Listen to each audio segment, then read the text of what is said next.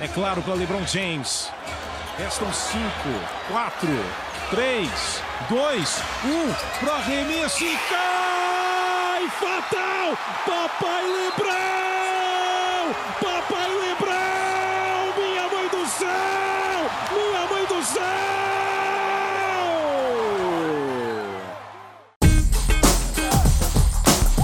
Olá, galera ligada no Timeout. Chegou a hora, a hora que todos os amantes do basquete estavam aguardando a decisão da temporada 2019-2020 da NBA, a principal competição de basquete do mundo, né? Aqui todos param para acompanhar, mesmo você que não é nem tão fã assim de basquete, tenho certeza absoluta que se estiver passando a decisão da NBA onde você estiver, você vai parar para dar aquela olhada, para dar aquela secadinha, para saber o que, que vai acontecer, qual vai ser a franquia que vai fazer história.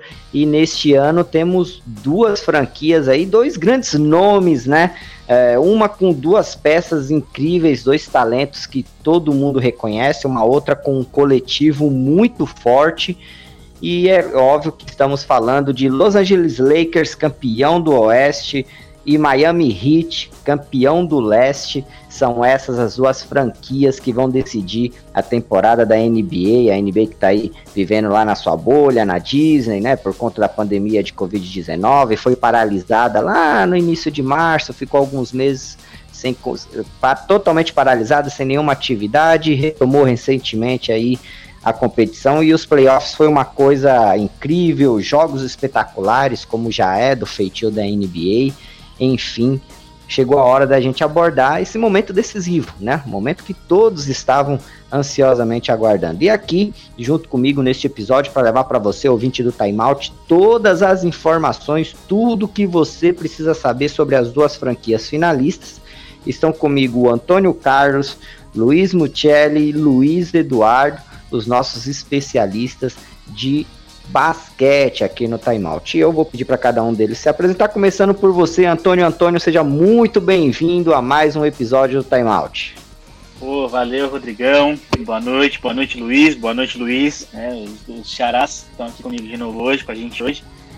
É, foram uns playoffs é, bem complicados, né? A gente não, não tinha, lembro na, no nosso primeiro episódio falando dos playoffs, a gente tinha uma noção que o Lakers e Clippers provavelmente disputariam o final do Oeste, e no Leste era uma coisa um pouco mais aberta, porque não tinha muita confiança no Bucks, e aí todo mundo ali parecia que tinha alguma chance, tirando Nets e Magic. Então acho que é, a gente vai ter bastante coisa para falar, e essa final tem tudo para ser uma uma final interessante, até pelo, pelos confrontos. Sim, é, como, como você já disse, é um Lakers de duas superestrelas e um Miami muito coletivo e que tem dois caras capazes de dificultar a vida dessas duas estrelas. Mas a gente vai falar mais disso daqui a pouco, quando, quando a gente começar a discutir mesmo, debater isso.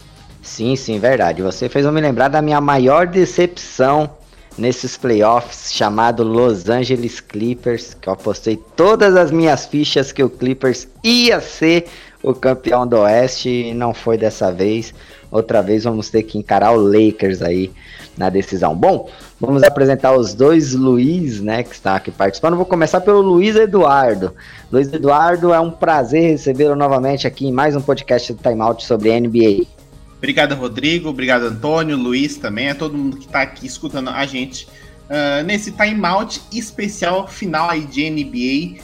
Olha, é uma final casca grossa, hein? É uma final de muitos encontros e reencontros de, de times que, que precisavam, né, voltar essa ter esse gostinho de chegar pelo menos aí numa final da NBA, quem sabe até, né, ganhar o título, isso a gente vai ver mais para frente, mas uh, é uma final especial por tudo que tá acontecendo, pelo ano que a gente tá vivendo, pelo ano que principalmente os Estados Unidos estão vivendo, né, com essa questão de protestos, enfim, tudo o que está englobando a bolha, né, a bolha da NBA. Uh, ah, e dois personagens, acho que fundamentais nessas campanhas, uh, LeBron James e Jimmy Butler, né, cada um com, com a sua história, mas uh, eu destaco aí principalmente o Butler, né, Butler que era um prodígio, né, na, assim que chegou na NBA, é, teve ali seus bons anos em Chicago, não tinha um time bom, uh, passou aí por, por Minnesota, passou também por Filadélfia, não engrenou e chegou no Heat em seu primeiro ano,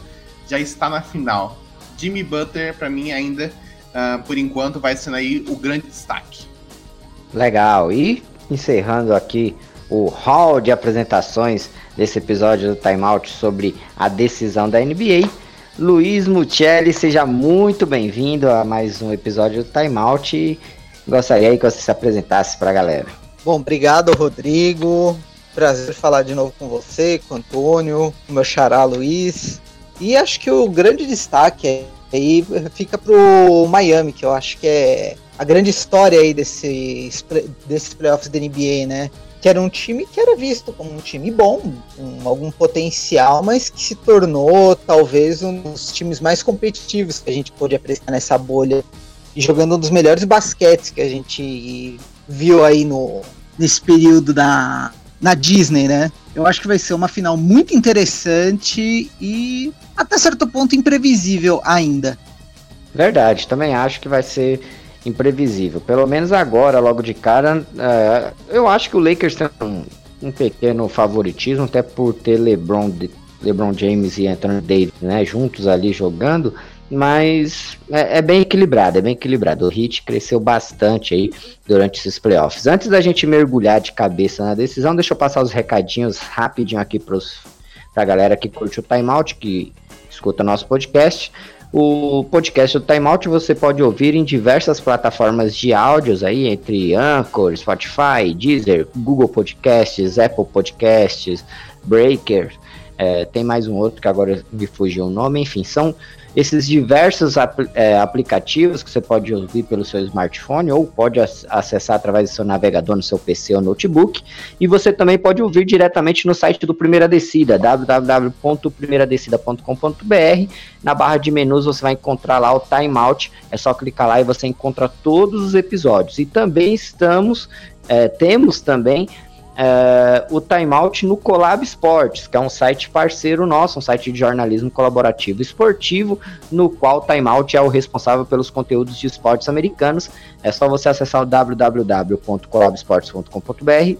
Também haverá na barra de menu a opção Timeout. Clicando lá, você encontra não só os podcasts do Timeout, mas também notícias diárias, relatos de jogos, é, programação, tudo sobre os esportes americanos. E além do Colab, além do Primeira Descida, nós também temos uma parceria de conteúdo de NFL com o Vavel Brasil, né, que é um dos principais portais esportivos aí é, da Europa, é um site originalmente espanhol, que já está aqui no Brasil há alguns anos e agora o Timeout gera conteúdos exclusivos de NFL para o Vavel. E é lógico, além de tudo isso que eu mencionei, você também pode acompanhar, ficar por dentro de tudo sobre as principais competições de esportes americanos no Brasil, no mundo, né? Você vai poder acompanhar através das redes sociais do Timeout. Estamos tanto no Facebook quanto no Instagram. Basta procurar no Facebook, está como Timeout PD, PD de primeira descida, e no Instagram é só inverter PD Timeout, tá bom? Bom, esses foram os recados. Agora vamos para o que interessa, porque acredito que vocês devem estar ansiosos para poder falar sobre os dois finalistas da NBA. Vamos começar pelo lado oeste. Vamos falar sobre a Conferência Oeste. Vamos falar do Los Angeles Lakers, que não é exatamente uma surpresa. O Lakers era o grande favorito, para dizer a verdade, antes mesmo da, da bolha, né? É, o Lakers é, encerrou a primeira fase como líder da Conferência Oeste, teve 52 vitórias e 19 derrotas na primeira fase, né, na, na temporada regular veio para os playoffs e aí foram é, três vitórias bem significativas, né? Por 4 a 1 As três séries, o Lakers fechou com 4 a 1 né? Que foi contra o Portland, contra o Rockets e a decisão da, do Oeste contra o Nuggets. Curiosamente, nos três, o Lakers começou perdendo, né? Então, assim, o Lakers ele. Ele, a gente até discutiu, isso foi tema de debate no, no podcast anterior sobre a NBA, que a gente falou se o Lakers, o questionamento foi, é proposital essa derrota do Lakers? Não que o Lakers queira perder, mas o, o, estilo de jogo do Lakers, o primeiro game, ele é proposital para, é, para o Lakers estudar o seu adversário, por conta disso que acontece as derrotas. E no, no podcast anterior vocês, vocês explicaram direitinho que sim, existe essa possibilidade, não que o Lakers joga para perder, mas que o Lakers é, não, não é que ele tira o pé, mas ele procura estudar mais seus adversários nesse primeiro jogo. Agora é a decisão da NBA, amigos.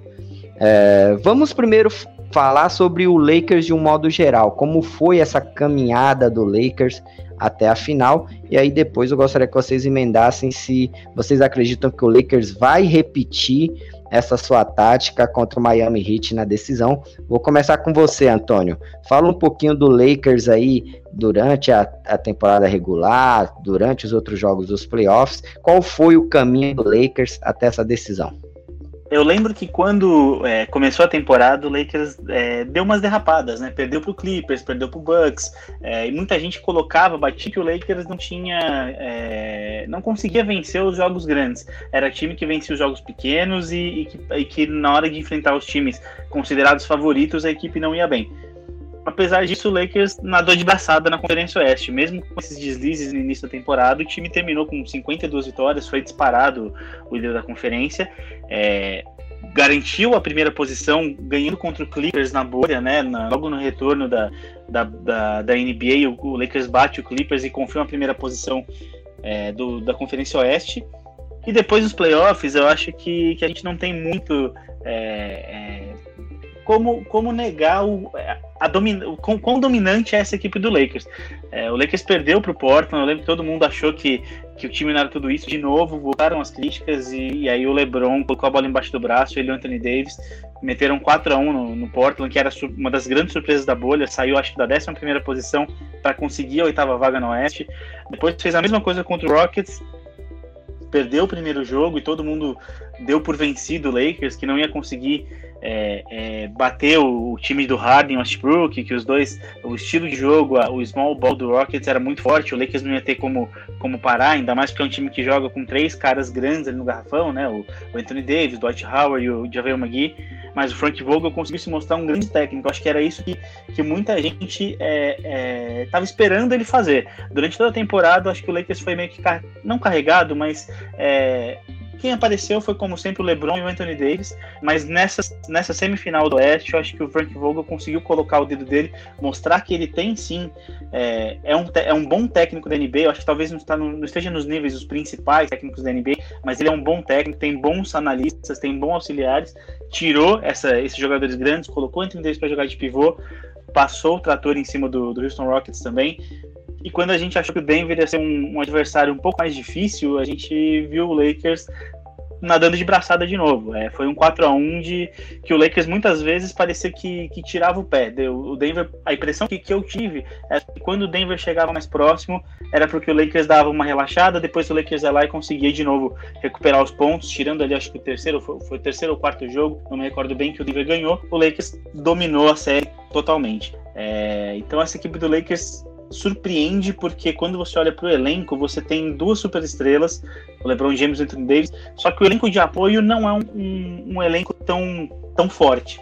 Você tem o Danny Green, que, que foi campeão do Spurs, foi campeão na temporada passada com o Raptors, é um bom defensor, é aquele 3D, né? O cara que defende bem e mata as bolas de três, mas ele tá muito mal nos playoffs, tanto na defesa quanto no, nas bolas de três, tá acertando nada nos arremessos. Na defesa ele ainda faz algumas jogadas interessantes, é, inteligentes, mas ele não vem bem. O principal defensor de perímetro, que é o Avery Bradley, não resolveu não ir para a bolha, então o Lakers perdeu ali seu, um dos seus maiores defensores. E o Alex Caruso cresceu de produção de uma maneira que é, a gente brincava, né? Cara, show, o torcedor do Lakers gostava muito dele pela raça que ele, que ele sempre entrou, mas acho que nenhum torcedor do Lakers imaginava que ele ia ter essa, é, esse, esse holofote todo nos playoffs. E ele realmente apareceu se tornando um, um cara muito importante dentro do elenco, matando bolas importantes no, no, na série contra o Denver, o LeBron colocou a bola na mão dele é, para chutar uma bola de três e matar o jogo. Ele errou, mas isso mostra a confiança dos, dos companheiros dele, especialmente do LeBron, para que ele é, vença jogos. Isso é importante mostrar que, mostrar que todo mundo tá, tá, tá junto nesse elenco, não é só um elenco de duas superestrelas. Eu acho que o Lakers é, vem muito forte, a gente sabe disso, né, por toda a temporada é o favorito, na minha opinião. É, a gente vai falar disso mais lá na frente, mas eu acho que o Lakers tem, tem grandes chances de, de, de vencer mais essa série. É, não acho que, que dessa vez o Lakers vai estudar o adversário do primeiro jogo. Eu acho que é, o que tinha para estudar nesse momento dos playoffs já foi estudado. Agora já são três séries né, de playoffs, onde, onde já deu para estudar bastante vídeo do, do, do Hit jogando. É, o Lakers teve alguns dias a mais de descanso, então vai poder entrar mais um pouquinho melhor fisicamente. Então acho que, que o Lakers já, já vai entrar com, com o pé no acelerador desde o início. Eu acredito que o, que o, o, Lakers é basicamente isso que, que o Antônio falou, né? A gente vê que uh, o time que ele tem, que ele tem o LeBron James, é basicamente um time que ele naturalmente ele já vai já concorrer já no mínimo a uma vaga de playoffs, né? Porque uh, é impressionante a energia do LeBron, a física que, que ele impõe. Uh, ano passado, né? A gente não teve o LeBron James tão bem fisicamente, sofreu com algumas lesões durante a temporada, né? E o Lakers não conseguiu uh, se reforçar, mas essa chegada do, do Anthony Davis uh, é o parceiro, talvez é o parceiro principal que, que o LeBron precisava para voltar a disputar, voltar a ser aquele LeBron James enérgico, aquele LeBron James que, que empurra todo mundo, que chama a torcida, que briga, enfim, o LeBron James que todo mundo já está acostumado a ver. Então, uh, a gente imaginava que o Lakers chegaria já próximo, pelo menos né, numa final de conferência, foi confirmado, né? Fez ali uma boa campanha, 52 vitórias e apenas 19 derrotas, e nos playoffs, né, a camisa acabou pesando mais contra Blazers, contra Rockets e contra Nuggets.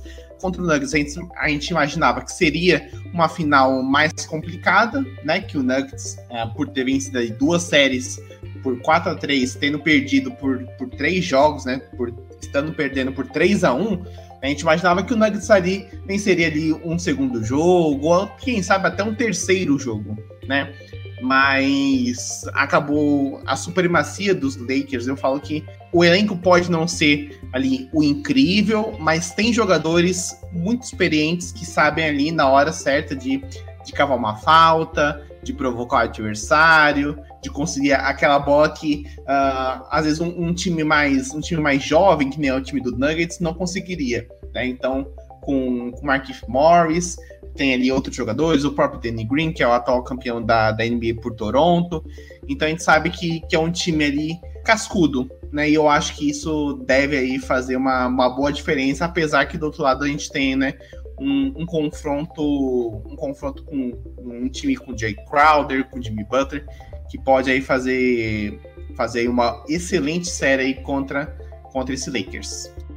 Eu tava pensando sobre a própria campanha do Lakers até a final, né? Eu estava pensando sobre o tema e uma coisa que chamou atenção na própria temporada regular, até a interrupção, foi o Lakers querendo mostrar força. Então você via muitas vezes o próprio Clippers, que era ali o antagonista principal do Lakers, vamos colocar dessa forma na Conferência Oeste, muitas vezes poupando, o Kawhi não jogava todos os jogos, às vezes o Paul George não. Mas o Lakers não. Normalmente LeBron e Anthony Davis estavam sempre lá. O Lakers estava disparando em vitória, porque o time, com os dois principalmente, muito forte. Então você teve essa tentativa de já logo de cara impor essa pressão, dizer assim, o Lakers, como dizer assim, o Lakers está aqui, querendo já mostrar essa força desde o início, não ficar ali mantendo essas primeiras posições só para pegar ali uma vantagem de mando de quadra, né, até então, sem a bolha, pensando, né? E depois da, da paralisação e do, da, do retorno, você já viu o Lakers até se preservando, ele já estava com o primeiro lugar garantido, e nos playoffs, uma coisa que me chamou a atenção, principalmente, foi que você viu o time do Lakers conseguindo se impor fisicamente sobre times até mais jovens. A impressão que eu tive olhando, você pode pegar assim, por exemplo, eu acho que dois, dois confrontos são mais emblemáticos nisso, que é o do Blazers e o próprio do Nuggets. O Blazers ele chegou com um time extremamente desgastado, tanto pela necessidade de jogar uma final a cada dia ali na bolha, como pelo próprio play-in que ele teve contra o Memphis. Então ele já chegou um time quebrado, cansado. Tanto é que a gente viu o Lillard se machucou e nem disputou a última partida pelo Blazers, que foi a partida da classificação do Lakers.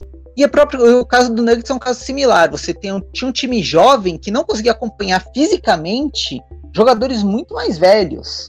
Você pensando ali no próprio Dwight Howard, você pensando no próprio Danny Green, você pensando no próprio Mark Morris, que é um jogador mais experiente, não, não é velho, e você tinha essa discrepância física entre os dois times.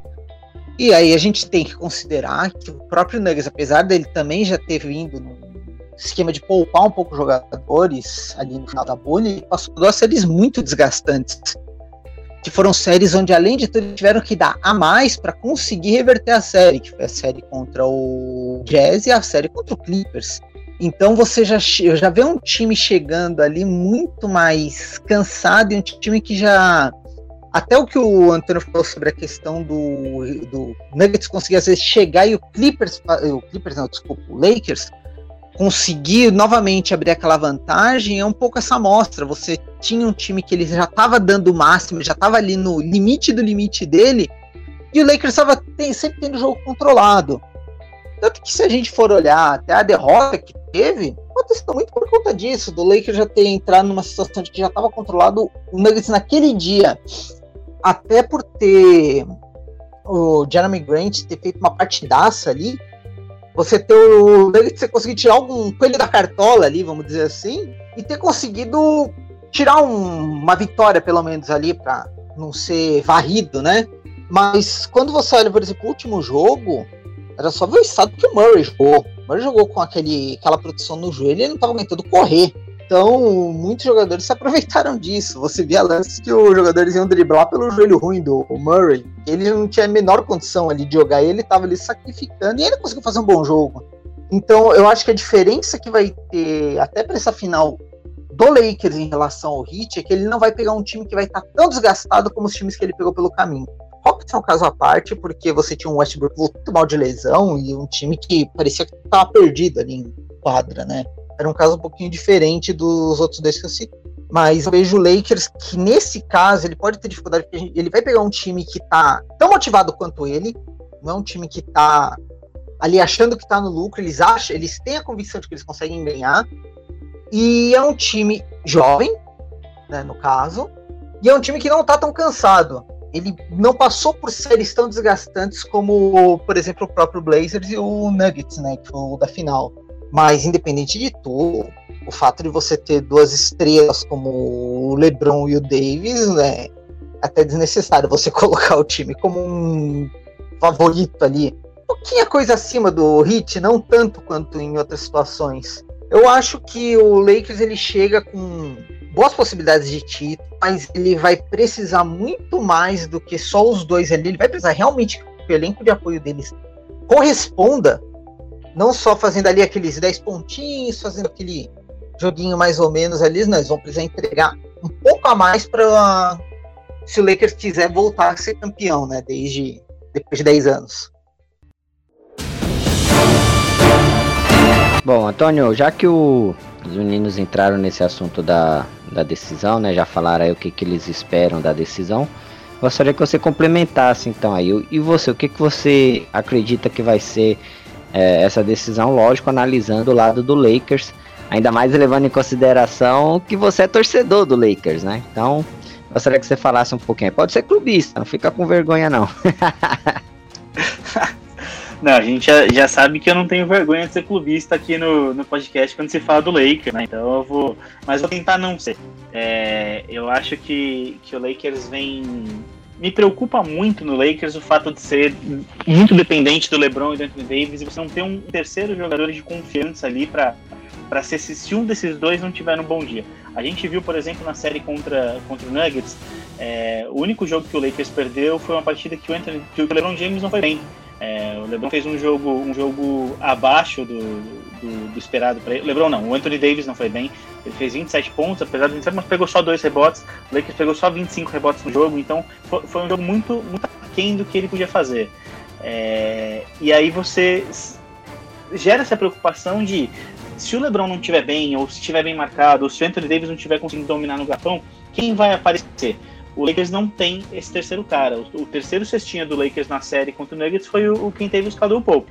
E a gente sabe que não dá para contar com ele. É um cara que uma noite vai, vai meter 25 pontos com 50% de arremesso e no jogo seguinte vai fazer dois acertando um de 12. É, então o Lakers precisa urgente de, de encontrar esse, essa terceira peça. deu para gostar de algumas situações do, do Rondo, é, armando o jogo, ele conseguiu ali 7 assistências por jogo em 20 minutos, é, então dá para saber que, que se o Lakers estiver muito marcado, se o LeBron estiver muito marcado, o Rondo vai conseguir diminuir essa pressão em cima deles, é, mas se as bolas não caírem, não, não tem como, como contar só com os dois. Apesar disso, eu acho que o Lakers é favorito. É, a gente tem um, um, o Lakers tem o LeBron James que chega na décima final é, de NBA. Ele é um cara que foi campeão, é, duas vezes campeão com o Heat, uma vez campeão com, com Cleveland, perdeu seis finais, é verdade, mas assim, é, nas últimas finais foi contra o Golden State, extremamente poderoso. É, e o LeBron tem mais finais do que 28 franquias da NBA, 27 franquias da NBA. Então é, é você tá colocando um cara que já pode, na minha opinião, ser. Não vou dizer que ele é o maior de todos os tempos, longe de mim tirar, tirar o Jordan disso, porque eu acho que o Jordan transcende o basquete em relação a, a dentro de quadra.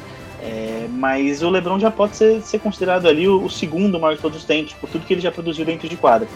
É, então acho que, que, que, o Lakers vem para conta com esse cara, né, conta com, com o LeBron que além de tudo está muito é, empolgado, ele quer ganhar esse título pro Kobe, em homenagem ao Kobe. O elenco todo do Lakers quer ganhar e a gente tá vendo isso a cada jogo. A bola que o, que o Davis meteu contra o Nuggets, é, ele saiu gritando Kobe. É, naquela, naquela bola da vitória. É, então o time todo está muito unido para conquistar esse título por eles e em homenagem ao Kobe também. É, isso eu acho que é, que é algo a mais precisa ver como que, que, a equipe vai, vai, vai se comportar em, em, relação às dificuldades, porque não teve dificuldades nos playoffs até agora. E como, como o Luiz falou, pega pela primeira vez é, uma equipe que não está desgastada, né? Pegou um, um Portland na primeira rodada que é, precisou se, entre aspas, matar para conseguir chegar no, play-in, ganhar do Memphis no play-in, depois para depois é, ir para a série contra o Lakers. Depois pegou o Rockets, que fez uma série duríssima contra o Thunder, quase perdeu, foi decidido na última bola ali no, jogo 7. E depois uma série com. É, pegou o Nuggets na, na, final do Oeste, que também vinha de duas séries de sete jogos. Outro, e agora pega o Heat, que fez exatamente, mesmo, fez exatamente, exatamente o mesmo número de jogos que o Lakers fez até agora. São oito jogos na bolha e, e são 5, 10, 15, 15 jogos na, nos playoffs. Então é, é o cansaço fisicamente as duas equipes vão estar vão estar iguais. Eu acho que o Lakers é favorito porque você tem o LeBron James e você tem, você tem caras ali que, apesar de não, não produzirem mais como antigamente, é, tem muita experiência em playoffs. Né? Tem o Rondo, que já foi campeão com o Celtics, tem o Dwight Howard, que já levou Orlando para uma final, tem o Javel Magui, que é tricampeão com o Warriors. Então, é, o time é, é, cascudo, né? É um, é um time que, que é muito experiente nessa, nessa fase. Do outro lado tem o Miami que não tem tanta experiência assim. Se para pensar, o único cara que, que do elenco, tá? Não tô falando de comissão técnica, mas do elenco, o único cara realmente experiente em playoffs é o André Godala, que tá chegando na sua sexta final consecutiva. O resto do time, é, o Bandebaio tá chegando na primeira, é, o Tyler Hill é novato, o Duncan Robinson tá na, na melhor, na, na, segunda temporada dele, então é, é um time muito jovem que conseguiu produzir muito mais do que esperava. Acho que esse é um outro fator que leva o Lakers a ser favorito. Mas com certeza não vai ser uma série fácil. Acho que, que quem espera aí que seja vitória fácil para qualquer um dos lados, vai ter uma, uma grande surpresa.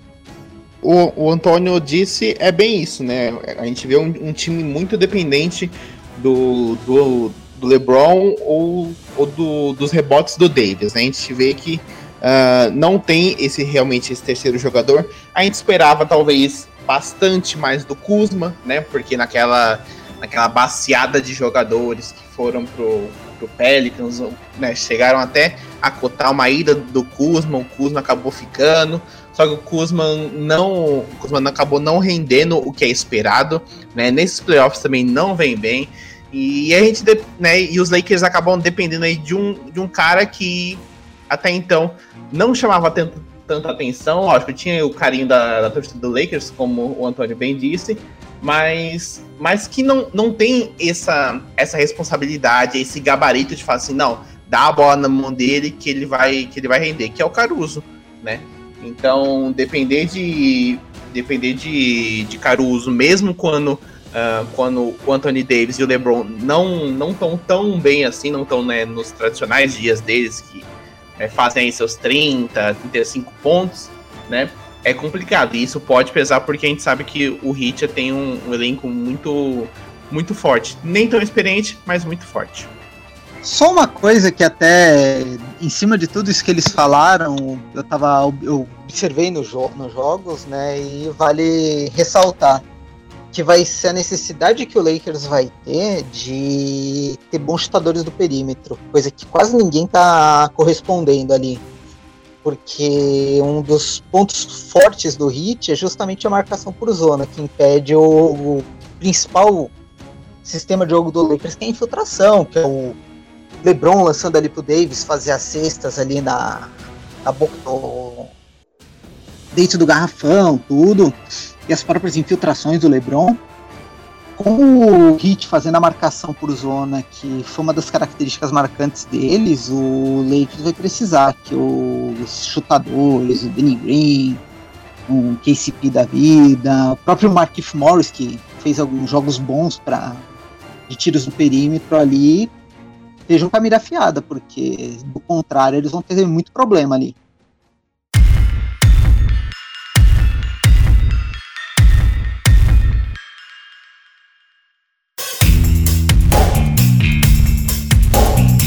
Tá aí, vocês abordaram praticamente tudo referente ao Los Angeles Lakers.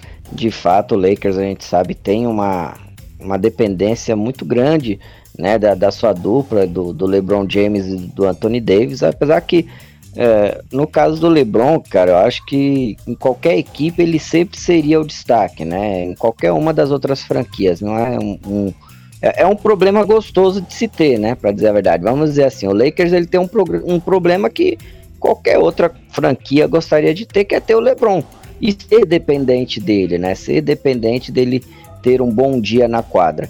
Nesse caso específico do Lakers, ele tem dois: tem o próprio LeBron James e tem o Anthony Davis, que são dois jogadores que estão muito acima do, dos demais companheiros de equipe. Bom, mas agora vamos falar do outro lado. Vamos falar do campeão do leste, vamos falar do Miami Heat, que ao contrário do Lakers, apesar de ter alguns nomes ali, né, é, interessantes, o Heat ele é uma equipe que chega nessa decisão muito mais por conta do coletivo, né? O coletivo do, do, do da equipe de Miami foi o que impressionou é, as pessoas desde então. É uma equipe que, é, na verdade, você tem alguns nomes ali que se destacam, como o Butler, como o Adebayo, como o Tyler, mas assim, nenhum deles é extremamente é, importante ao ponto de que se ele estiver num dia ruim, o Hit vai perder tanto assim quadra, né? Os outros companheiros da equipe conseguem assumir esse papel de protagonista. Já vimos a Debaio ser protagonistas durante os playoffs,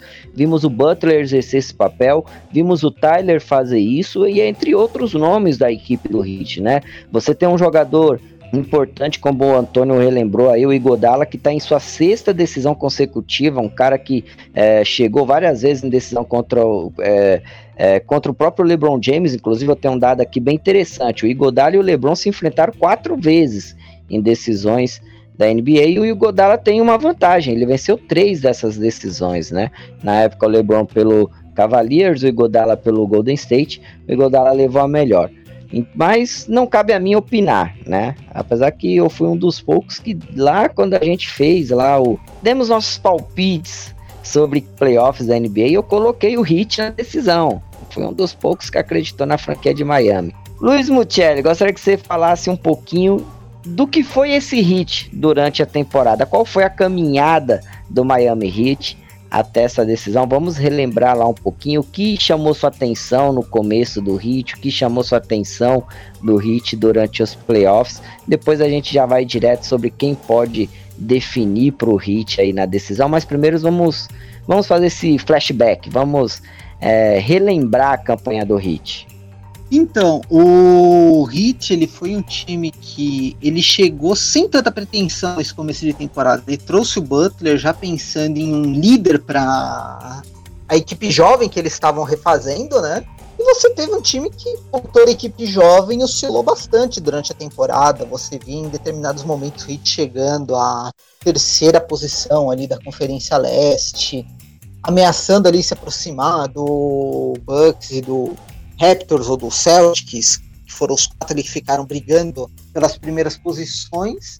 E em determinados momentos o time dava uma caída, perdia um pouco de espaço, via ali um crescimento do Sixers, via um crescimento do Indiana, do próprio Indiana. Então era uma franquia que era interessante pela renovação, era interessante pelo que o Butler estava jogando, que ele tava, mostrava que ele estava reencontrando o basquete dele ali num sentido coletivo, né? Já que ele teve alguns problemas nas últimas temporadas, até que teve a pausa. E quando você traz o. Quando o basquete volta na, já na bolha, a própria campanha deles na, na, no resto da temporada regular não chamou tanta atenção, até porque eles também já estavam se poupando, como quase todos os times do leste, porque não ia fazer diferença também se se classificar em primeiro, se se classificar em segundo.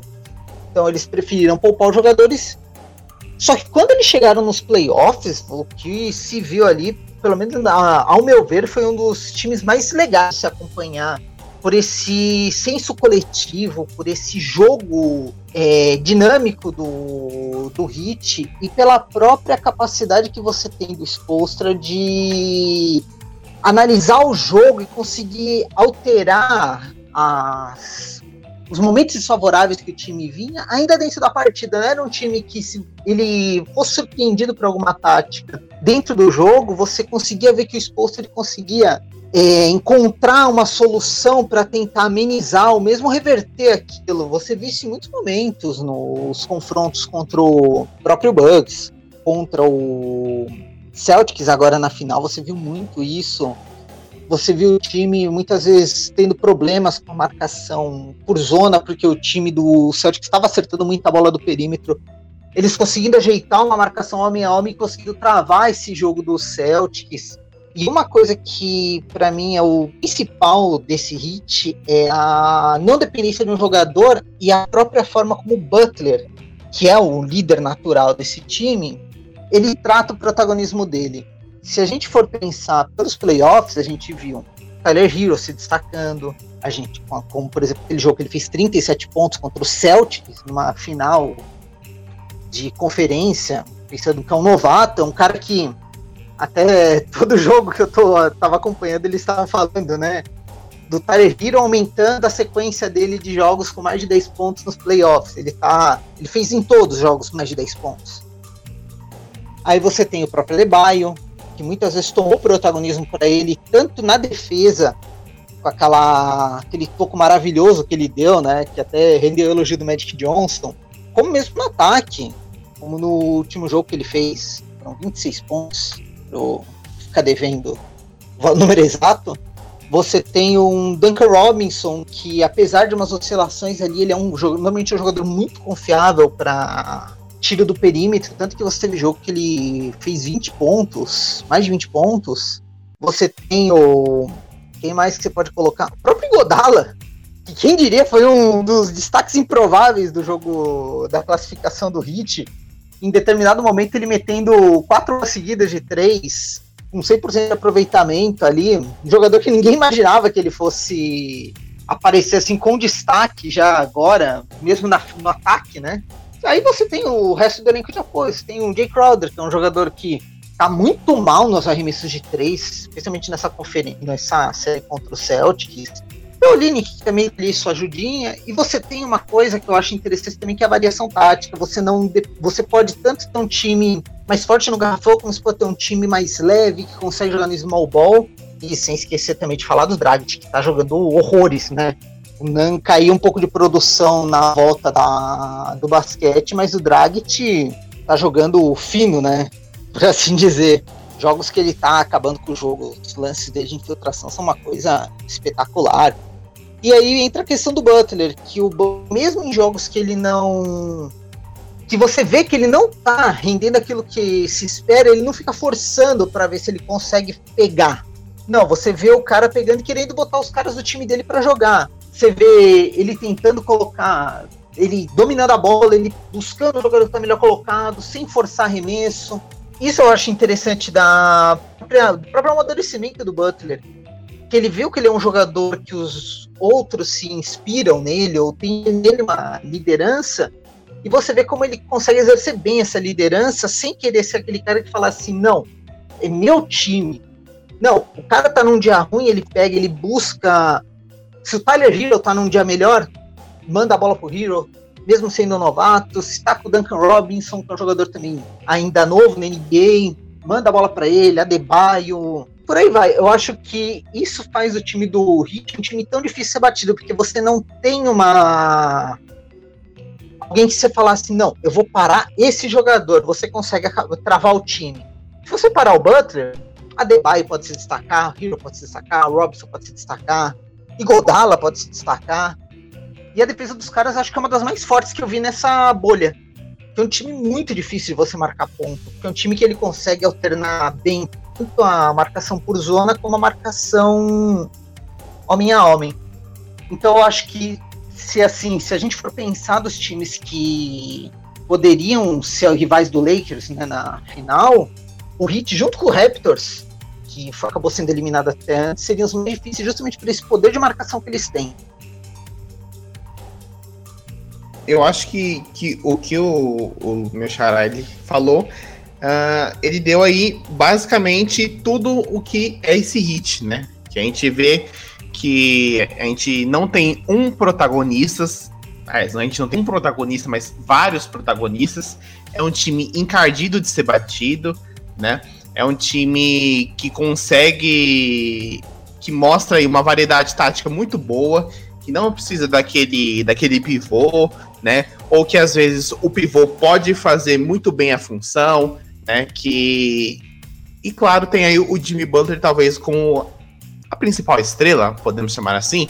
Mas se a gente for parar pra pensar, uh, o Jimmy Butler, ele, ele né, já tem já seus 30 anos e tá naquela fase que ele entendeu que ele não, não vai ser aí um dos maiores da história da NBA, que ele e que no Miami ele não precisa ser aquele jogador assim, não, dá a bola na mão do Butler, o Butler resolve. Não é assim, né? E eu acho que isso passa muito também pelo Spolstra. É, hoje, hoje eu estive na. acompanhei a entrevista coletiva do, dos dois lados, né? Tanto do Miami quanto do Lakers, aí antes, da, antes das, das finais.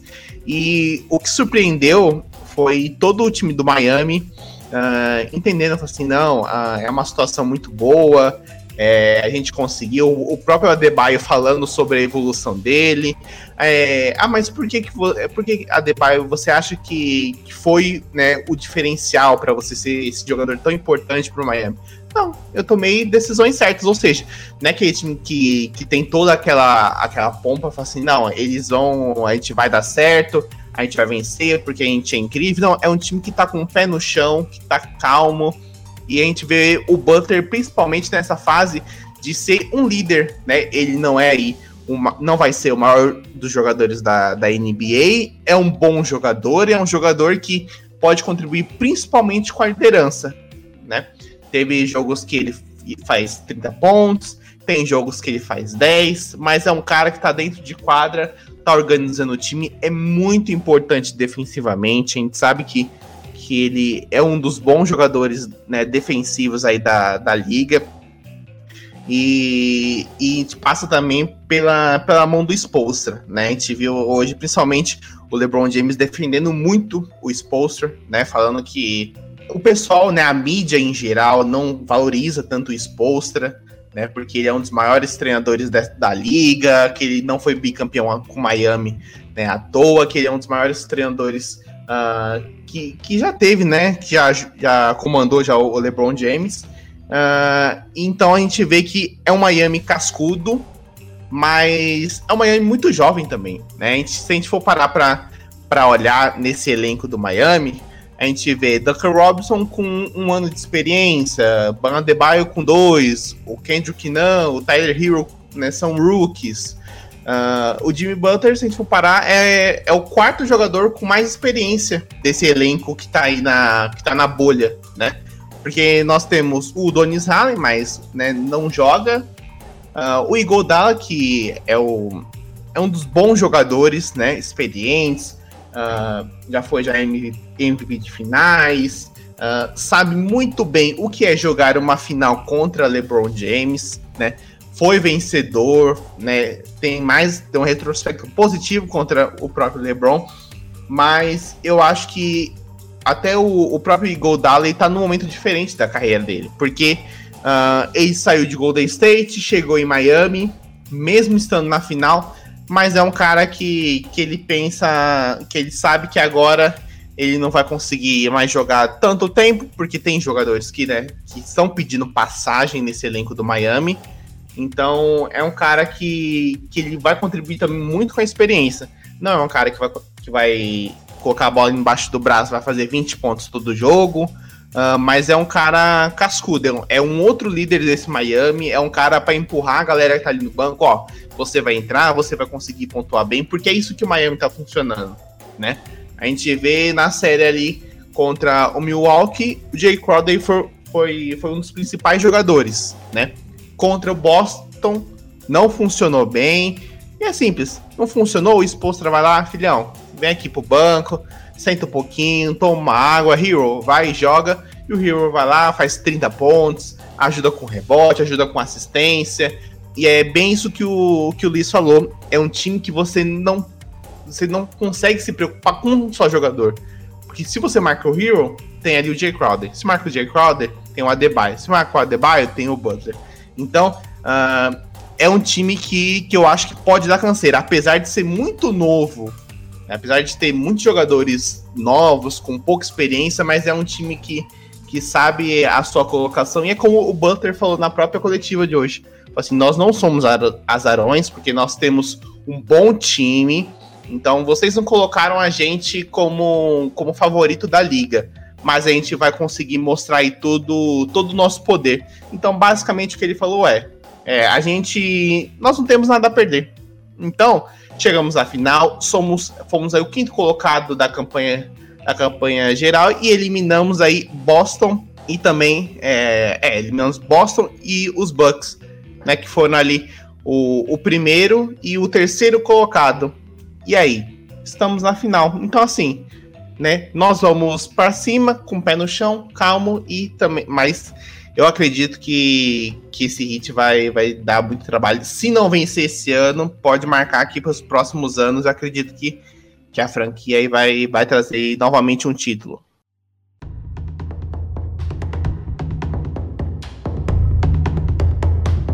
Pois é, e é interessante você falando, eu até tinha esquecido de passar para a galera, o Heat, ele, ao contrário do Lakers, né, que foi primeiro, foi líder na, na, no Oeste na temporada regular, o Heat ele foi quinto colocado na temporada regular, teve 44 vitórias e 29 derrotas, né, 10 derrotas a mais do que o Lakers, por exemplo, na, na temporada regular.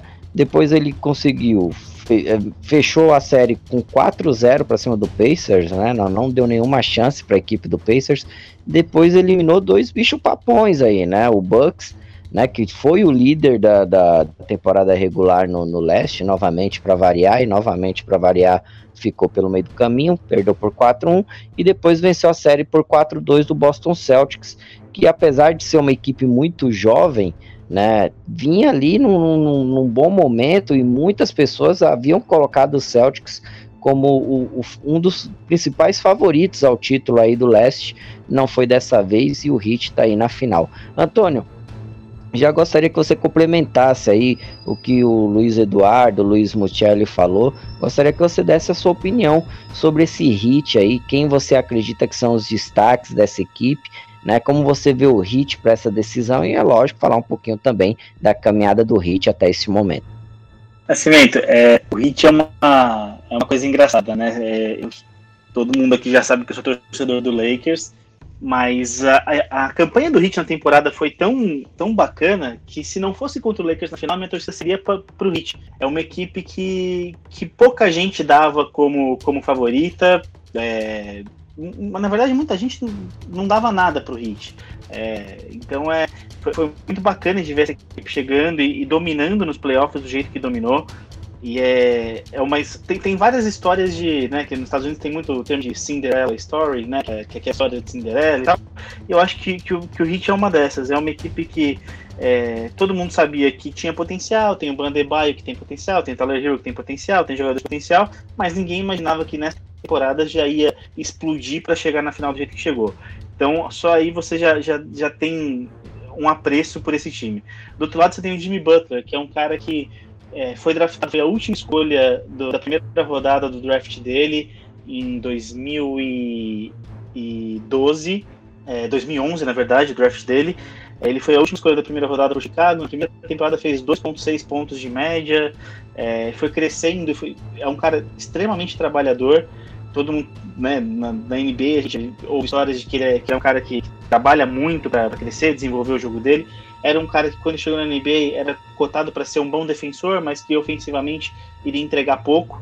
E a gente vê ele tendo temporada de mais de 23 pontos de média, é, então cresceu muito, evoluiu muito. Só que nas últimas temporadas ele voltou a ter, ele começou a ter é, alguns problemas extra quadra, por assim dizer. O desempenho dentro de quadra continuou bom, mas ele é, causou um certo desconforto com o Dwayne Wade, né, que era a estrela do Miami Heat, é, por conta da esposa do Dwayne Wade, fez um elogio para ela, causou uma briga entre os dois. Até quando ele chegou em Miami, o Wade falou que nem se ele pedisse para usar o número 3, o Wade não deixava. Causou um outro desconforto em Minnesota, quando criticou os companheiros de time, falou que a equipe não, não tinha jogadores que queriam vencer. Na Filadélfia fez a mesma coisa. E aí quando ele chega em Miami, todo mundo acha que pô, o Jimmy Butler saiu de um Filadélfia que tinha tudo para ser o, um dos grandes favoritos do leste e vai para o Miami para, né, pensando em dinheiro, pensando em ser estrela, e ele é um dos grandes líderes desse Miami para que guia a equipe até a final. É, então é, é, bacana de ver essa história de Butler, como ele evoluiu, como psicologicamente ele, ele evoluiu também dessas últimas duas temporadas, onde ele teve alguns problemas dentro do, dos elencos dos times que ele participou. Fora isso, acho que, que a gente é, a gente falou da, da, da super dependência do, do LeBron e Anthony Davis no, do Lakers, né, para ter uma ideia, o Lakers nesses playoffs tem três jogadores acima de 10 pontos nos playoffs. O Kuzma faz 10.5, né, praticamente não, não chega na marca dos 10, e o LeBron e Anthony Davis acima de 25 cada um. No lado do Miami, a gente tem seis jogadores ali com mais de 11 pontos por jogo, tem dois jogadores com mais de 20, um com mais de 18, um com mais de 16. Então isso mostra a, a coletividade desse time, mostra como não é, não é um time voltado para uma estrela só. E isso pode já colher bons frutos, né? Uma equipe que terminou em quinta temporada regular, passou ali por, com, com, certa facilidade em todas as séries de playoff. E aí, quando a gente para para analisar, ah, por que, que o Heat só terminou em quinta temporada regular? Eu acho que tem dois fatores. É um time que foi se remontando durante a temporada, né? Trouxe o Jimmy Butler, trouxe, trouxe o Kendrick Nunn para montar esse elenco. No meio da temporada trocou para receber o Jay Crowder, trocou para receber outros jogadores, André Godala. É, então é um time que foi se, se montando durante a temporada. Contou com lesões, Jimmy Butler perdeu 14 jogos, o Kendrick Nunn perdeu jogos. Então é um time que sofreu com lesões. E aí quando isso explica um pouco o porquê da, da quinta posição na temporada regular. Vale lembrar que a equipe, na verdade, era para ter sido quarto, mas no último jogo é, acabou, entre aspas, entregando a partida para a Indiana, porque não faria diferença, o confronto nos playoffs seria o mesmo, não ia mudar absolutamente nada, então entrou com um time totalmente reserva e tal. E eu acho que a gente fala do, dos confrontos, é, eu acho que vai ser, vai ser muito difícil para o Lakers, por exemplo, parar esse time, porque é, ofensivamente é muito coletivo e defensivamente tem peças que podem parar as estrelas do Lakers. Parar naquele, né, na, quando a gente fala em parar, a gente fala em diminuir a efetividade deles. O Ban Adebayo é, é um cara sólido na defesa, vai, vai dar dificuldades para o Anthony Davis, não tenho a menor dúvida disso. É, ele não é aquele pivô lento, é, né, ele é um pivô já um pouco mais móvel, é, que faz um pouco o estilo do Anthony Davis também. Então vai ser, vai ser um duelo interessante de ver. E com o LeBron é, tem o Jimmy Butler, que é um excelente defensor, e o André Godala. Então o LeBron sempre vai ter um cara ali na cola dele durante o jogo. Como o Luiz Michele falou, o Miami é um time que também faz muita defesa em zona, o que dificulta um pouco o jogo do Lakers. Então a equipe tem, tem sim grandes armas para bater de frente com o Lakers nessa final. É, e eu acho que quando a gente fala em ah, quem é o destaque do, do Miami, é, eu vou colocar fora da quadra. Eu acho que o grande destaque desse time é o, é o Eric Spoelstra. O Eric Spoelstra é um cara que foi campeão duas vezes com o Miami, ele nunca recebeu o crédito que, que merece. Né? Ele começou lá em 95, ele começou como auxiliar de vídeo é, do, do, do Hit, foi subindo, virou assistente técnico, ganhou um título em 2005 como assistente do Pat Riley, e aí assumiu o time, foi duas vezes campeão o Heat chegou em quatro finais, dois títulos, e mas muita gente falava, esses títulos aqui são por causa do LeBron, do Dwayne Wade do Chris Bosh. Pouca gente deu crédito para ele, falaram que assim como Tyron Lu no Cavs, ele era um cara de é, aquele técnico só para estar tá no banco, que não fazia nada. E ele se mostrou, né, especialmente nessa temporada, um dos melhores técnicos da NBA. O que ele fez com esse Miami Heat, de levar um time desacreditado é, e sem teoricamente uma grande estrela para final, é outra da, daquelas histórias de Cinderela que, que eu comecei o comentário. Acho que a disputa merece muito crédito, merece é, ser recordado como um dos melhores técnicos da NBA, sim. Acho que, que o LeBron tá certo no, no que ele falou. E, e, é uma coisa que vai, que vai causar dificuldades. É, até porque ele conhece o LeBron, ele sabe, ele tem já a, a, a ideia de, dos piores é, posicionamentos para o LeBron durante, durante uma partida. E ele com certeza vai utilizar isso, vai, vai instruir seus jogadores a colocar o LeBron em posições difíceis para ele. E é um cara que foi duas vezes campeão com o LeBron. Então, é, com certeza vai ser um, um duelo ali muito interessante. É, eu, como eu disse no, na minha parte do Lakers, eu acho que o Lakers não tiver um apoio do, do grupo, dificilmente leva a série, porque esse hit é, é muito acertado. É, é, a gente viu um hit diferente do que a gente viu na temporada regular. É um time extremamente mortal. Se você dormir no, no, cinco minutos no jogo, como o Lakers tem algumas tendências de fazer isso, pode ser mortal para a série isso do dormir me lembra muito aquele jogo do Celtics. Acho que foi o jogo. O jogo 6 mesmo, o jogo 4. Agora eu, vou, eu tô, tô confundindo aqui só pra. Mas vale, vale o destaque. Que foi um jogo que o Celtics chegou no quarto quarto, amassando o Hit, tava ali 96 a 90, momento todo favorável pro Celtics, e de repente ele deu uma travada, o Hit pegou, ele, é porque o Hit ele tem uma outra qualidade que me chamou a atenção que ele é um time que ele não sente o momento desfavorável. E você viu que ele pegou aquele momento, ele conseguiu meter umas bolas de três ali, virou e foi embora. Ele ganhou o jogo com muita facilidade depois daquilo e o Boston se perdeu. Acho que foi no último jogo mesmo, só pra. Sim, sim, foi o último jogo, foi o Game 6. Foi o último, Game né? 6. É, foi o Game é, exatamente. Só, só para ter uma ideia, no primeiro jogo, o Boston foi pro quarto período liderando por 12 pontos. Heat empatou o jogo, levou na prorrogação, eh, levou a prorrogação e ganhou na prorrogação. No segundo jogo, foi pro inter... Boston foi pro intervalo ganhando por 12 pontos. Tomou 20 é, só no terceiro quarto e o Heat ganhou o jogo. Então dá para ver o que é, é, mais ou menos isso que eu falei. A série toda, dos, no, é, nos três primeiros jogos, pelo menos, o Celtics chegou a abrir boa vantagem relaxou e aí o Heat foi e, e, destruiu. E é exatamente isso que o Lakers tem a tendência de fazer: abre vantagem e dá uma relaxada. Se fizer essa série, pode ser mortal como foi para o Celtics. Pois é, tá aí. O Hit, o time da virada, Hit, o time do amor. Já diriam aí os fanáticos. É verdade, cara. O Hit, o Hit ele tem muito disso, né? É, é uma equipe que não dá para vacilar. E de fato o Lakers ele, ele teve esse, digamos, comodismo em alguns momentos em, é, durante seus jogos, mas assim foi, foi algo controlado também, né? O que a gente falou, o Lakers ele tem esse esse autocontrole. Mas vai ser interessante realmente.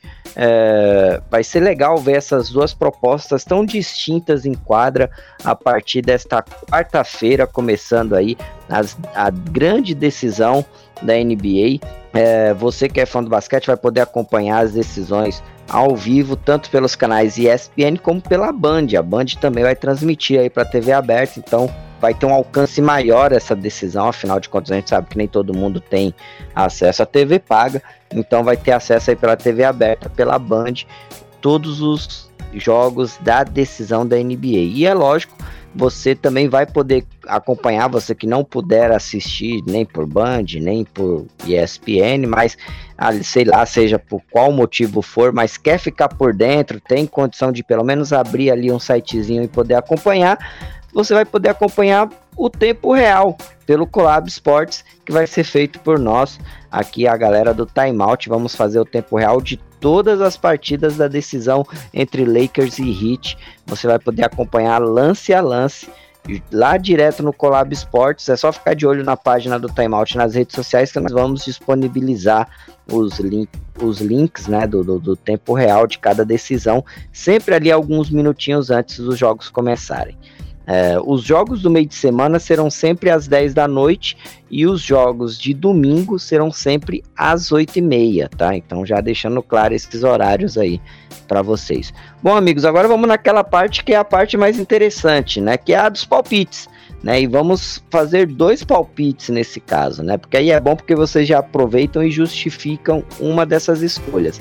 A primeira escolha óbvia é quem, na na opinião de vocês, vai ficar com o título da NBA. E a segunda opinião é sobre quem vai ser o MVP da decisão. E aí é lógico, é onde vocês vão falar sobre aqueles que vocês acreditam que são os candidatos a essa conquista e por que vocês fizeram essa escolha. Eu vou começar logo já dando meu palpite logo de cara. É, eu gosto muito do que o Heat fez como equipe. Eu gosto muito mais do Heat do que do Lakers, porque eu vejo que o Lakers sem LeBron James e sem Anthony Davis é, é uma equipe que não estaria na decisão, é, não teria conquistado o título do Oeste. Essa é a minha visão. Essa conquista é muito por conta do LeBron e do Davis e é muito mais também, na minha opinião, por conta dessa, não vou dizer mística, mas é por conta desse objetivo que está claramente enraizado dentro da equipe de Los Angeles, que é conquistar o título para o Kobe, né? Uma homenagem ao Kobe Bryant. E, e, é justamente por, por esse motivo que, apesar de eu gostar muito da história do Hit, como o Antônio falou, a história de Cinderela, né? Que, que encanta a maioria das pessoas é, quando vê franquias é, ter esse poder de superação e chegar a uma decisão. Apesar de tudo isso, apesar de todo esse contexto, eu acredito que o Lakers ele tem esse algo a mais conduzindo eles e, e, por conta disso a minha aposta é o Lakers como campeão e LeBron James como o MVP da decisão. E começando por você, Luiz Eduardo, quem na sua opinião vai ficar com o título da NBA e quem vai ficar com o MVP da decisão? Olha, Rodrigo, eu acredito também que tenho a mesma opinião que você, né, que o o Miami Heat é mais time do que, do que esse Lakers, tem mostrado aí um, um pouco mais de, de qualidade num jogo, não é, de, não é tão dependente de um jogador só, mas eu acredito que tudo está favorável, né, digamos assim, para o para o Los Angeles Lakers vencer essa, né? O fator do, do Kobe, né, é o principal, é a principal inspiração do time, né? para levar, essa, levar esse, esse título, né? Uh, por tudo o que aconteceu, né? A morte do, do Kobe ainda é muito, muito sentida, né? Por, por jogadores, por, por torcedores. E, e eu acho que essa decisão vai acabar sendo, né? Vai acabar vindo aí, dando tudo certo aí para esse casamento aí ter mais um capítulo, né? No Los Angeles, Kobe, LeBron, enfim. E né, o título da NBA. Então, eu acredito que, uh, que o Lakers leva, mas não será fácil, né? Como a gente já bem disse aqui durante todo esse, esse tempo de, de podcast, uh, o Miami vai engrossar. Eu acredito em 4 a 3 né, vai ter sete jogos essa série. Acredito que em 4 a 3 uh, ah, e o MVP vai ser LeBron James, né? Assim como das outras três vezes que LeBron né, venceu o, o venceu a NBA, ele vai ser novamente MVP, né? Não só pelo que ele está produzindo nesses playoffs, né? Por toda a classe que ele é, por ser o LeBron James, mas também pela questão do, do MVP, né? Eu acho que ficou meio, né, meio indigesta ali a questão do MVP pro LeBron. Então ele vai querer provar de uma vez assim, não. Vocês me deram o MVP da, da temporada? Tá bom então. Então vou mostrar para vocês quem é o verdadeiro MVP. Então acho que vai ser Lakers 4 a 3 e LeBron MVP. Antônio, bom, perguntar quem você acha que vai ser o, o, campeão é bobagem, mas ainda assim eu quero ouvir sua opinião. Quem vai levar o título? É, lógico que você vai responder que é o seu Lakers. E quem vai ser o MVP, na sua opinião? E agora eu respondo que eu acho que o Heat vai ser campeão. Já pensou? É, não, eu acho que eu acho que o Lakers vai ser campeão. É, acho que, que, que, por tudo, tudo, tudo isso que, que foi comentado, né? O LeBron tá, tá mordido pela história do MVP, não pelo fato de não ter vencido o MVP, mas porque só, só recebeu 16, 16 votos, né, para primeira posição. E ele achou que isso foi um absurdo para a temporada que, que, ele teve. Realmente foi. Todo mundo imaginava que ia ser uma disputa é, um pouco mais acirrada e o Giannis ganhou fácil. Então o LeBron tá mordido em relação a isso. Eu acho que, que além de tudo, tem, tem, tem a questão do, da morte do Kobe, que com certeza tem um, tem um impacto muito forte é, nesse, nessa decisão pro Lakers. Está todo mundo ali querendo honrar é, aquele que é provavelmente o maior Lakers de todos os tempos. Com todo respeito ao Magic, o, o Kobe também está nesse, nesse, nesse, parâmetro aí. É, então acho que o Lakers vence. Eu acho que vence por 4 a 2 e eu acho que não tem como tirar esse MVP do LeBron. Acho que, que o LeBron é. Eu fico com a sensação que o LeBron durante todos os playoffs é, é não que jogou de mão puxado, de maneira nenhuma isso. Jogou muito durante os playoffs, deu para ver que em alguns jogos estava esgotado, mas ainda fica alguma sensação que o LeBron ainda não, não apareceu daquele jeito que ele foi no, no, no, no Cavs. Então eu não sei se de repente se guardou um pouquinho para a final, pode ser que não, mas eu acho que a gente vai ver um LeBron aí virado 220 para essa série, querendo mostrar todo, todo o poder que ele tem. Eu acho que, que essa história de Cinderela do Miami acaba é, em seis jogos. Infelizmente, para o Eric Spoelstra e para tudo que esse time construiu, que eu espero que venha depois, né, na próxima temporada, time tão forte como, como nessa. É, então, acho que, que vai dar Lakers, a gente vai empatar o número de títulos com o Celtics, acho que vai ser vai ser uma felicidade para todo mundo de Los Angeles, porque o Clippers não, não conta, né? Los Angeles é do Lakers.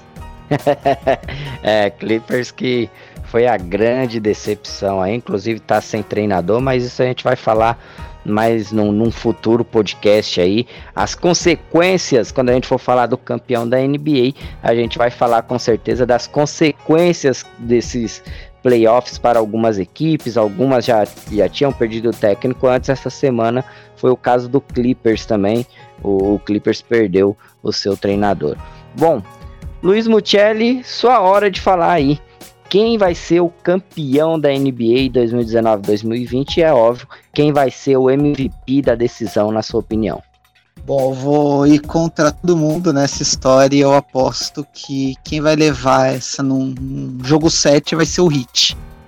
Eu acho que eles vão conseguir superar ali naquele detalhe, naquela naquele limite dos dois times, eu acho que o Heat vai conseguir surpreender o mundo e um título que todo mundo conta que vai ser do Lakers e vai acabar caindo no nas mãos do Heat, caindo com todos os méritos, óbvio, né?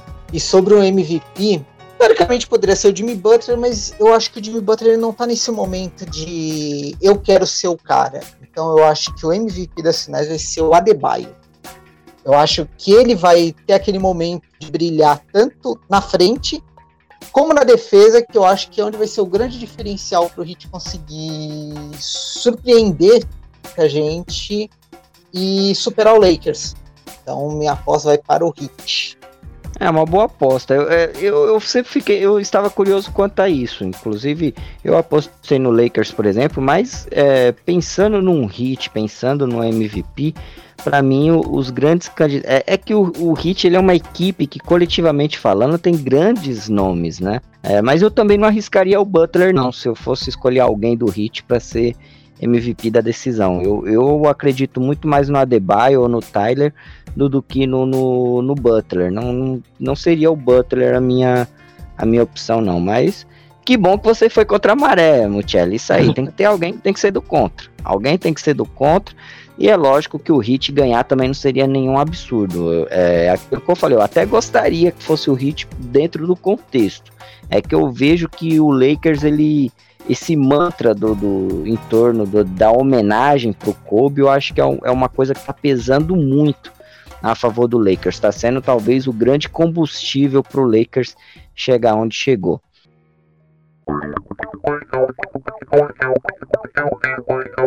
Amigos, esse podcast foi muito bacana, né? A gente abordou tudo aí sobre Lakers, sobre Heat, mais uma vez falando pra galera fã do basquete, a decisão começa nessa quarta-feira, né, dia 30 de setembro.